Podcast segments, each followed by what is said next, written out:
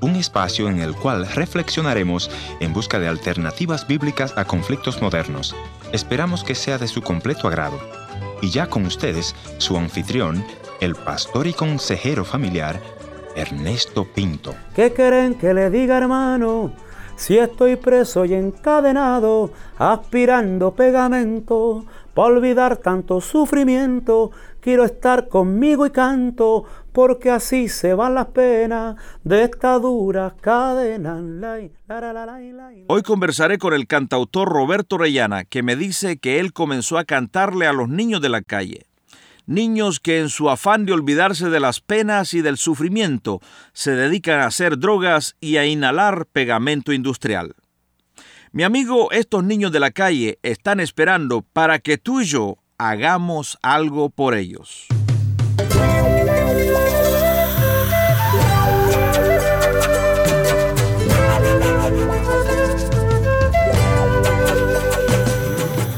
Historias que otros callan. Bienvenido al encuentro de hoy. Yo soy tu amigo Ernesto Pinto.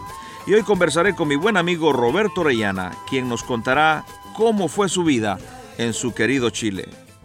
¿Deseas recibir literatura completamente gratis? Entonces tendrás que reportarme en qué ciudad y por qué radioemisora me estás escuchando.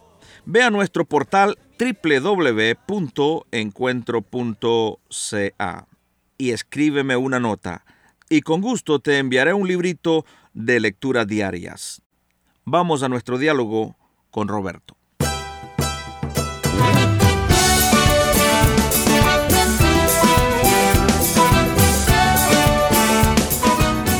Vengo de lo último de la tierra de Chile, la tierra de la cordillera de los Andes, donde mueren los Andes. Los Andes nacen por Colombia, y nacen allá en la Tierra del Fuego, mueren prácticamente donde se hunde la cordillera de los Andes y nacen esas cientos de islas. El final de la Tierra. El final, allá, por allá nací yo, cerca de la cordillera de los Andes y el mar. Te escuchaba decir anoche que eran una familia muy acomodada, ustedes contanos. Ah, sí, fue bueno, como todo niño latinoamericano, niños pobres, con escasos recursos.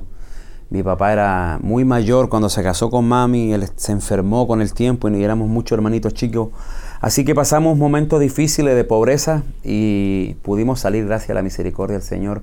Y hoy hasta donde Dios nos ha llevado no nos olvidamos de, nuestra gente porque sabemos lo que es pasar hambre. Eh, decíamos anoche que yo era de una familia acomodada y la gente se reía, pero es que acomodado es que nos acomodaban a cinco en la misma cama. y, claro, porque hay mucha gente acomodada que entiende lo que estoy diciendo. Sí, sí, sí.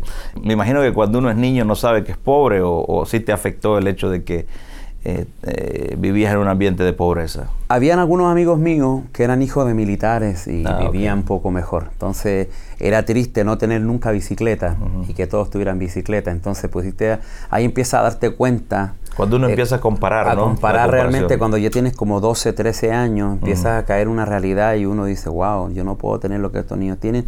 Y así hacía difícil. Entonces ahí empieza a darme cuenta de las pobrezas que yo tenía que los amigos tenían televisor en blanco y negro o en colores. Yo no tenía ni siquiera ni en blanco y negro ni menos en colores. O sea, nos conformábamos con ver televisión por las ventanas de los, de los vecinos. Así más o menos fue que recuerdo mi, niñez. Tremendo. ¿Fue una niñez bonita o una niñez...? Bonita, ¿Sí? bonita. Mi papá era comerciante y entonces yo salía a vender con él. Eh, mi hermano Carlos, que es un gran policía, esto hoy es un como federal, FBI. Más de, eso, de eso que no se deja sobornar. No se deja sobornar. de, lo, de lo limpio, de lo bueno. Pues.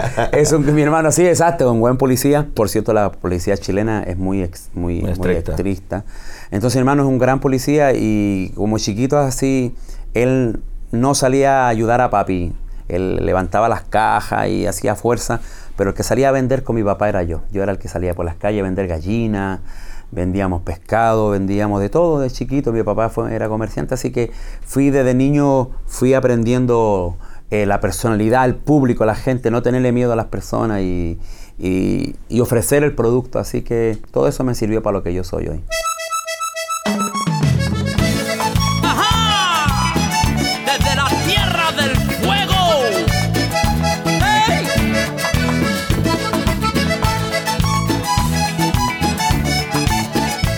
Comienza a cantar Roberto Orellana? Fíjate, como los seis años, mi primer canción que canté fue en una actividad de niños en la escuela y ya cuando tenía como 12 años, 13, habían concursos de canto en la escuela y habían algunos que cantaban muy bien y, yo empecé a participar y me di cuenta que, que aunque ellos cantaban bien, eh, yo podía cantar un poquito mejor que ellos y me daban así que fui ganándome los premios y perteneciendo a los grupos folclóricos de, la escuela y así, bueno, ya tenía 17 años, ya había tenido tres grupos de folclore latinoamericano, cantábamos canciones de protesta, canciones revolucionarias. ¿Como cuáles, por ejemplo? Bueno, por ejemplo... Me acuerdo de las casas de cartón, no sé Ah, las casas de cartón. Eh, había otra que decía, tu silueta va caminando con un alma triste y dormida. Eh, bueno, canciones así que cantábamos, canciones de protesta. ¿Qué quieren que le diga, hermano?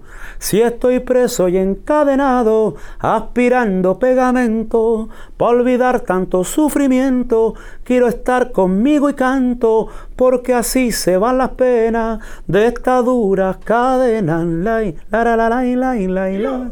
Eso, esa, era, esa canción era canción mía, esas eran canciones escritas por mí de, de folclore latinoamericano. Y Quizá hablaba del reflejo de los, de los niños que aspiraban pegamento para olvidar tanto sufrimiento, que era la realidad. Y es la realidad de muchos Y la realidad de muchos niños que se esconden las drogas por, por eh, querer esto, realmente no hacerle el frente y le tienen miedo a, la, esta realidad ¿no? de la pobreza y la extrema pobreza. Y ojalá pues que puedas escribir una canción ahora para estos niños que todavía están ahí eh, tratando de escapar a la realidad. Yo creo que me has dado una buena idea. Extra micrófono nos decías que por cantar canciones protestas terminaste en la cárcel. Contanos ese, ese momento que estás en la cárcel. Fíjate, yo cantaba canciones de protesta y, fumaba, fumaba marihuana. y, fumaba, fumé marihuana porque era como, eh, eh, era el pasadía de los lugares, lugares pobres como que no faltaba el que tenía marihuana y decía, fúmate y quizás te vas a sentir diferente. escapar, para escapar. y, no escapé, me até. Entonces eso me llevó a después querer tener más marihuana y buscar malas amistades y, y meterme en el bajo mundo. Aunque yo no robaba ni mataba ni nada de esto, pero mis amigos era esta gente. Y bueno, te metieron preso por vender marihuana o por cantar canciones protestas. Ponerme claro ahora. No, esto estaba todo relacionado. Ya en, anteriormente la policía andaba buscando unos amigos míos. Y claro, yo estaba, yo era parte de, los amigos del, grupo y entonces, bueno, tuvimos un momento difícil. Luego más tarde fui llevado a una prisión, eh, robos que hicieron amigos míos, pero yo estaba en los grupos ahí, así que fui llevado y estaba todo involucrado, todas estas cosas, eh, el bajo mundo. Entonces eh, pasé mi tiempo oscuro de la prisión.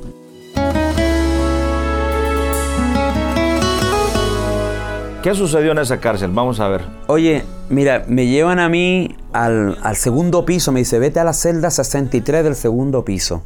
A las 5 de la tarde tienes que entrar ahí. Y el miedo era con quién yo iba a entrar. ¿Cómo no? Porque había estado en un calabozo solo, pero hoy entraba a una cárcel donde había que compartir una celda. Mm. Y el miedo mío era quién iba a ser la persona que me iba a acompañar. Hay violadores, de todo. Sí.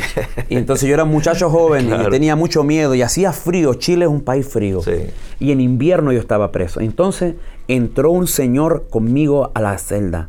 Venía con un abrigo cubriéndose la cabeza mm. y yo me aterroricé. Hmm. Y cuando él me ve nervioso y cierran la celda, hasta el otro día, hasta las 7 de la mañana que le iban a abrir, claro. yo me dio mucho miedo y yo vi una sola cama. Hmm. Y él me dice, Dios te bendiga, hijo. Wow. Y yo le digo, ¿quién tú eres? Me dice, yo soy el pastor de la cárcel. ¿Pero qué hace un pastor aquí? ¿Qué hiciste? Y me dice, no, no, yo era muy malo. Dios me rescató y rehice mi vida, eh, y ahora yo soy un pastor aquí en la cárcel. Y le pastoreo a los grupos y le hablo del Señor. Y entonces era mi pastor. Entrando a la cárcel, Dios me pone un pastor. Y él te convence. Él me empezó a hablar del Señor y me profetizó. Me dijo, vas a salir pronto. Y entonces al otro día, como yo tocaba guitarra, me dijo, tienes que ir a la iglesia a acompañarme. Así que había una iglesita dentro de la cárcel que le habían dado eh, una iglesia pequeñita. Ahí yo entraba y una guitarra yo la tocaba.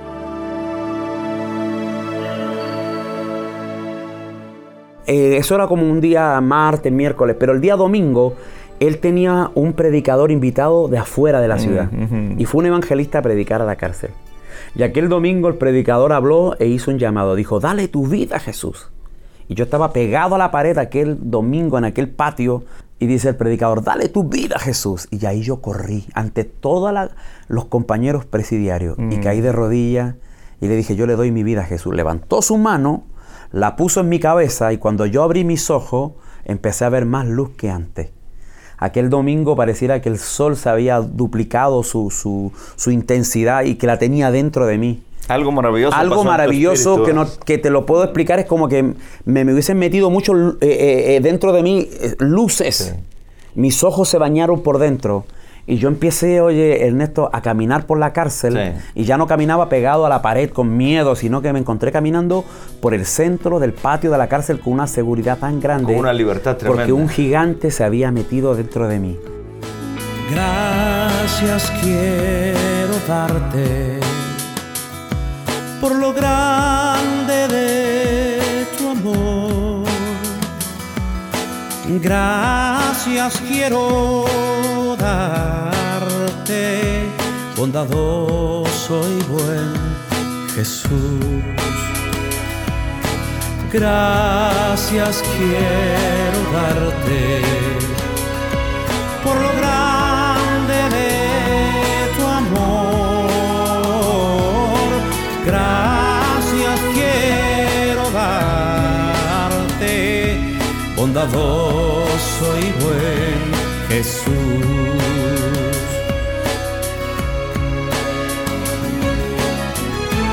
Tanto tiempo busqué y al fin te encontré.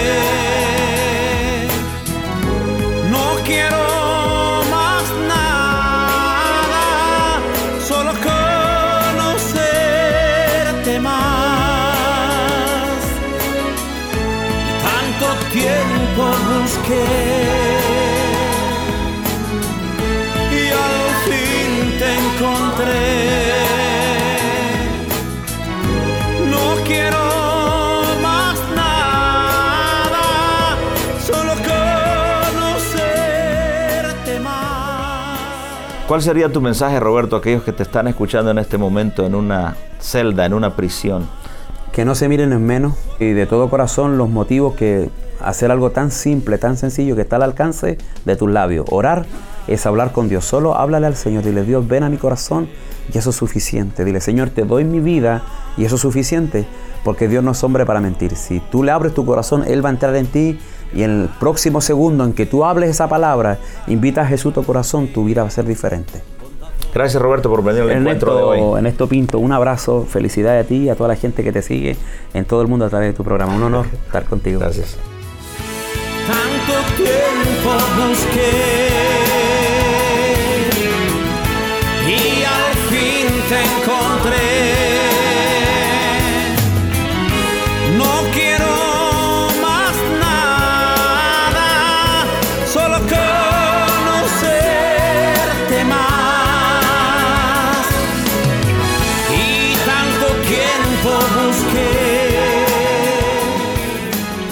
Gracias por haber estado en la sintonía de este tu programa Encuentro. Y te voy a agradecer que me visites en el www.encuentro.ca o también puedes dejarme una nota de voz en el WhatsApp 1-204-202-1525 1-204-202-1525 una nota de voz o tal vez una nota escrita. La otra opción es info arroba encuentro.ca.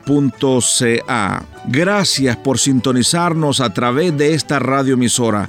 Yo soy tu amigo Ernesto Pinto y al despedirme quiero recordarte que Dios te ama y yo también.